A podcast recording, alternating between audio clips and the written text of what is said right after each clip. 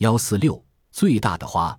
一八一八年五月二十日，英国探险家莱佛士当时正在印度尼西亚苏门答腊岛的丛林里考察，忽然他闻到了一种难闻的臭气。寻奥一路寻去，莱佛士发现臭气是一种巨大无比的花朵散发出来的，它的直径达到一米，中央长着一个口小肚大的坛子，六片肉质的花瓣从坛口的边缘伸出，这些花瓣颜色呈暗红色。上面缀有白斑，来佛士将这怪花称作大花草。以后，人们便将来佛士这一姓氏作为大花草的学名。如今，科学家们已经弄清楚了，大花草是靠寄生生活的植物，它既无根，又无叶，也无茎，而仅仅将花茎寄生在白粉藤的身上。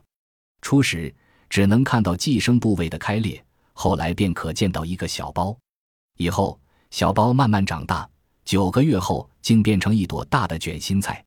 突然有一天，卷心菜开放了，它的紧紧包裹着的叶子向空中舒展开来，散发出一种如同腐肉发出的臭气，招引了许多苍蝇和甲虫前来吮吸花蜜。数天以后，大花草的花瓣颜色开始变暗、变黑，最后便烂成一堆稀泥。然而，正是这堆稀泥。又孕育着未来的花中之王。植物学家告诉我们，大花草的重量虽然可达十多千克，但种子却出奇的轻。这些种子常常粘附在大象的脚底，到各地去安家落户。大花草一共有十二种，它们全都生活在南亚一带的热带雨林中。由于环境的变化，它们的生存正受到越来越严重的威胁。